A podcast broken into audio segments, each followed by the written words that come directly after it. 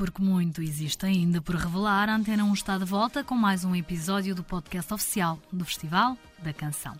Eu sou a Maria Saimel e, como prometido, trago-vos mais sobre o caminho para a Eurovisão 2022. O destino é Itália e neste voo rumo a Turim são vários os que antecipam o check-in. Se dúvidas existiam sobre a companhia de Maro no palco do Festival Eurovisão da Canção, estão agora esclarecidas. A autora da canção Saudade, Saudade estará muito bem acompanhada. Ao seu lado vão estar duas das colegas participantes também no Festival da Canção deste ano. Diana Castro e Milhana são as convidadas da artista. Juntam-se a três elementos do coro que esteve com Maro na final de dia 12 de março: Beatriz Fonseca, Beatriz Pessoa e Carolina Leite. Um palco Eurovisivo recheado de elementos femininos para representar e bem o país. Já daqui a pouco, mais de um mês, na cidade italiana. E com certeza já ouviram falar, e sempre bem, da delegação portuguesa, que parte integrante da RTP tem acompanhado os representantes de Portugal na Eurovisão. Esmiuçamos agora quem é quem, porque sabemos que vocês querem saber quem pertence à comitiva Lusa.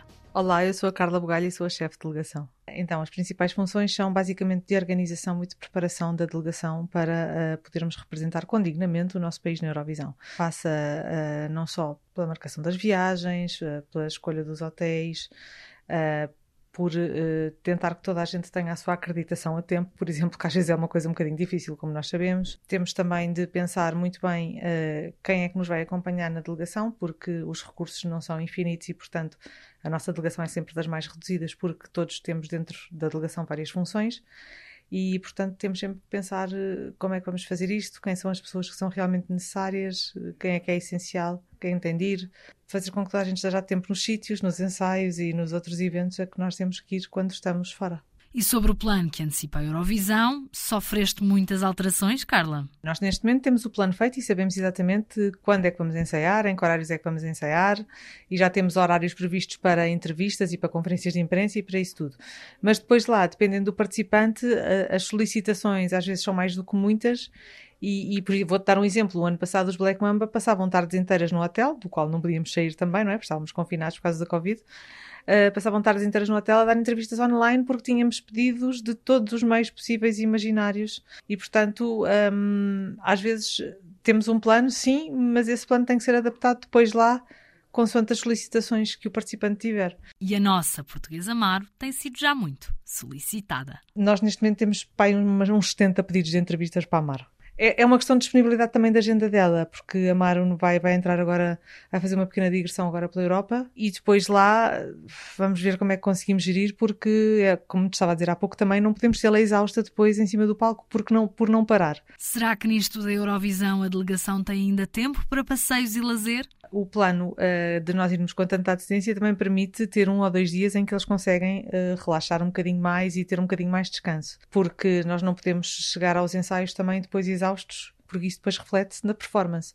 Os países não conseguem ensaiar todos no mesmo dia e, portanto, isto é dividido em semifinais e em metades de semifinais. Isto faz com que, entre cada ensaio, haja dois ou três dias em que nós não temos ensaios para fazer. Não quer dizer que não tenhamos outras coisas.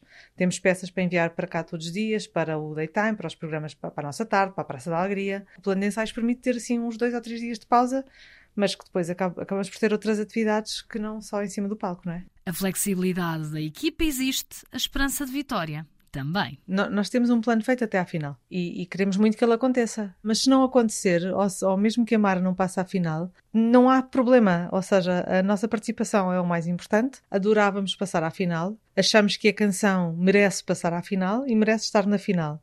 Mas tudo depende dos votos do público e do júri. Nós isso não controlamos. Portanto, Cá ela ganhou o júri e o público. Não sabemos como é que irá ser na Eurovisão, mas estamos esperançados que, que, que no dia 14 de maio lá estaremos todos juntos na arena a festejar com ela. Olá, eu sou a Maria Dias Ferreira, uh, faço parte da delegação portuguesa na Eurovisão acumulo duas funções, uh, sou Head of Press e Assistant Head of Delegation. Uh, isto quer dizer que trato de toda a imprensa no local, a imprensa portuguesa que lá está e a imprensa estrangeira que quer ter acesso aos nossos artistas. E, por outro lado, sou um género de assistente da Carla, no sentido que Carla é chefe de delegação, parecendo que não, dá muito trabalho gerir os artistas, os ensaios, as obrigações todas que temos para com o host broadcaster, que temos para com a EBU, e, portanto, tratamos da logística toda uh, e de dar mimos aos concorrentes. E quais são então os principais desafios da gestão da delegação neste período? Uh, eu diria que a gestão lá é mais uma gestão de emoções. Uh, é muito importante que as pessoas estejam confortáveis, que não haja demasiado peso da passagem à final ou da vitória e tal. Todos gostamos de ter o melhor resultado possível, claro, mas hum, é mais gerir as emoções e garantir que toda a delegação, não só os artistas, mas que toda a delegação está confortável e está feliz e está em condições de fazer o seu trabalho. Há forma de prever os cenários possíveis da participação portuguesa neste contexto? Eu acho que não se prevê. Uh, o mundo eurovisivo é muito imprevisível. Se nós tivermos atenção aos últimos vencedores dos últimos anos, nada tem a ver uns com os outros, não há qualquer relação e, portanto, é sempre um bocadinho imprevisível quem vai vencer ou não. E mesmo a passagem à final. Há sempre aquela coisa, ah, estamos em não sei quanto nas apostas.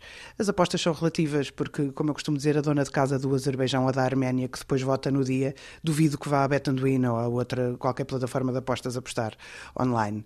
E, e, portanto, é sempre um bocadinho imprevisível. Eu acho é que nós temos que estar sempre preparados para o pior, esperando o melhor, temos muita confiança na, na, na canção que levamos e achamos, acima de tudo, que temos demonstrado sempre qualidade.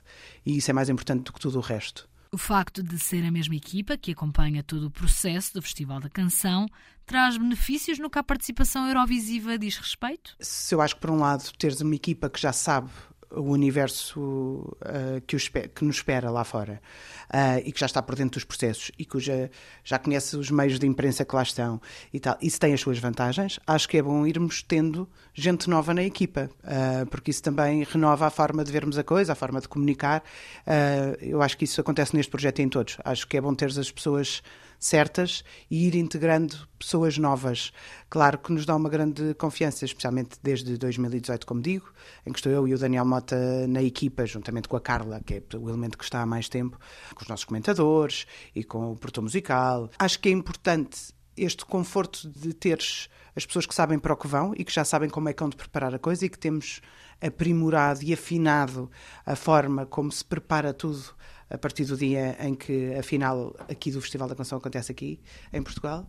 Por outro lado, eu acho que ir tendo gente nova vai sempre trazendo um plus à, à equipa e à forma de divulgar, à forma de, de estarmos na coisa, acho que sim.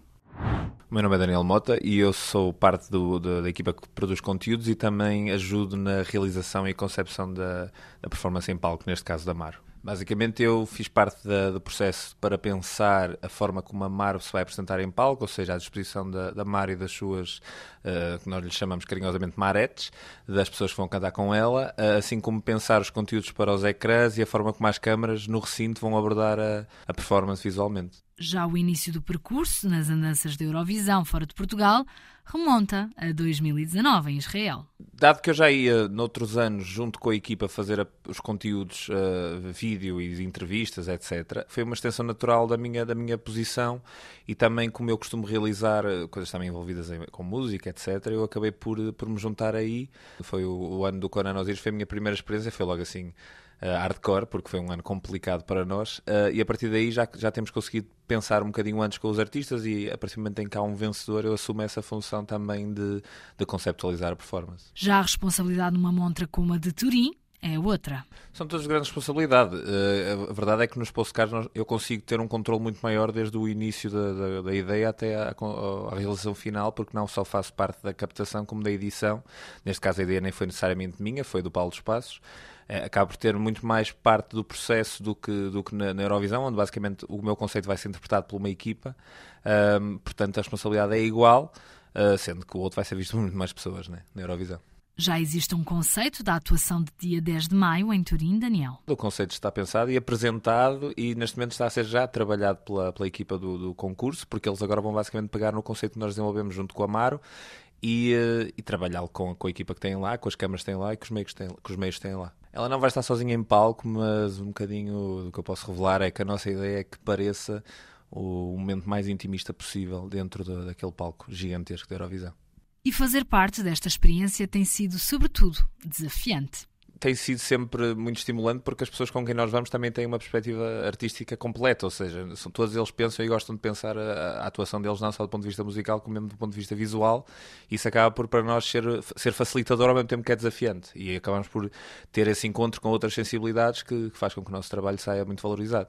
Acho que é uma vantagem o facto de nós já conhecermos a, a Maro de, daqui do festival, já, ela já, também já tem um, confiança no nosso trabalho e em nós e na nossa opinião, mas de qualquer maneira, a partir do momento em que estamos num contexto Eurovisivo, é sempre um desafio gigante porque tudo ali se torna muito maior e muito, muito menos controlável. Quem vai para lá vai com vontade de, de apresentar da melhor forma possível a, a, vencedora deste ano do Festival da Canção, Amaro, uh, e, de, e de pintar a melhor imagem possível da nossa música em Portugal.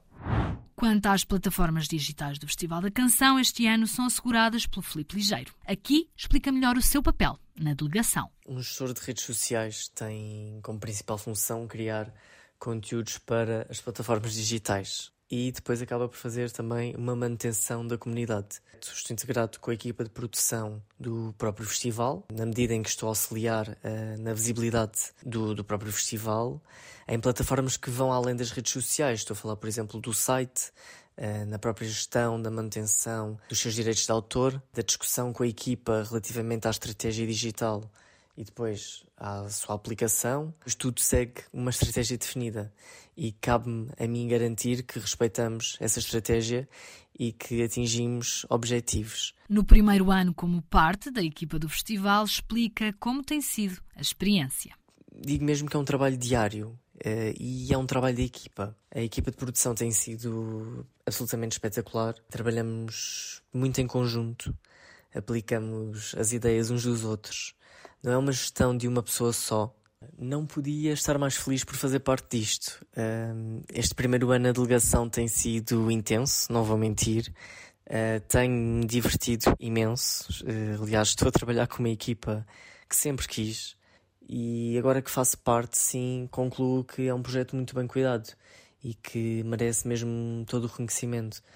Para Turim, já existem promessas do público como parte integrante desta aventura. Para Turim, temos alguns conteúdos previstos, mas sobretudo quem está desse lado vai conseguir assumir uma postura de espectador dos backstage. Estes são só alguns dos elementos da delegação. Conheceremos os restantes em episódios futuros.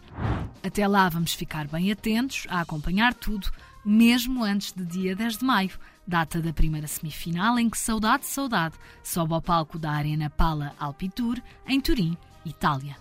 Eu, Maria Saimel, despeço-me. Este episódio fica por aqui. Em breve trazemos mais do universo Eurovisivo. Abril traz-vos com certeza novidades. Um novo mês.